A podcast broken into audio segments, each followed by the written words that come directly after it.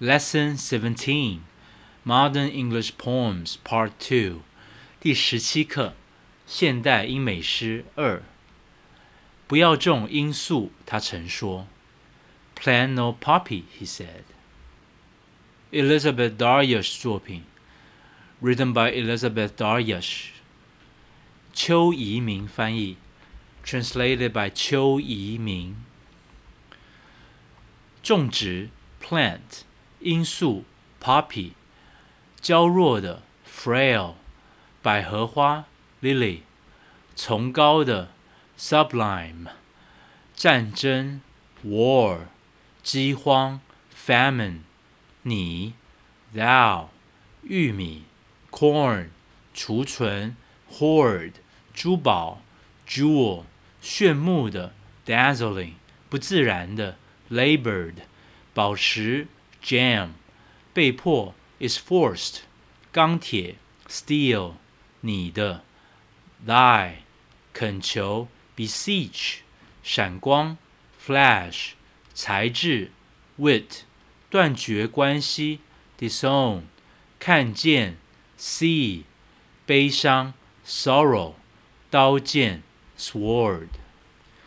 不要种罂粟，他曾说不要种娇弱清丽的百合花，因为在战时闹饥荒，你只需要吃玉蜀黍过活。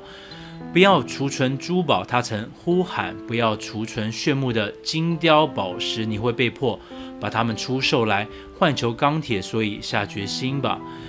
不要在话语中香铅滑藻，他曾恳求，但谁也听不到。不要减少你才智闪露的光芒，既然你必须否认才华洋溢，当你面对悲伤的剑刀。，plan no poppy, he said, no frail lily sublime, for in war's famine time thou need but corn for bread. Horn jewel, he cried, no dazzling labor gem, Thou be forced to sell them for steel, so now decide. Send a flower in thy word, he besought, but no one heard. Cut no flash to thy wit, if thou must disown it, when see thou sorrow sword. Zhong zhi, plant. 罂粟 poppy 娇弱的，frail，百合花，lily，崇高的，sublime，战争，war，饥荒，famine，你，thou。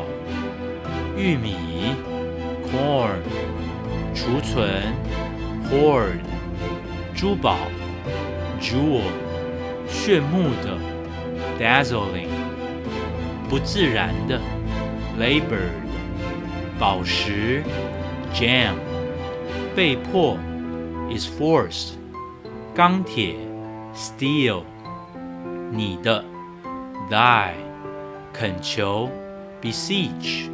闪光，flash，材质，wit，断绝关系，disown， 看见，see，悲伤，sorrow，刀剑，sword。不要种罂粟，他曾说。Plant no poppy，he said。不要种娇弱清丽的百合花。No frail lily sublime，因为在战时闹饥荒。For in war's famine time， 你只需要吃玉蜀黍过活。Thou need but corn for bread。不要储存珠宝，他曾呼喊。Hoard no jewel，he cried。不要储存炫目的金雕宝石。No dazzling labor gem，你会被迫把它们出售。They'll be forced to sell them，来换求钢铁， 所以下决心吧。For steel，so now decide。不要在话语中镶嵌华藻。Set no flower in thy word，他曾恳求，但谁也听不到。 He besought, but none heard. 不要减少你才智闪露的光芒。Cut no flash to thy wit. 既然你必须 否认才华洋溢，If thou must disown it. 当你面对悲伤的剑刀，When see thou sorrow's word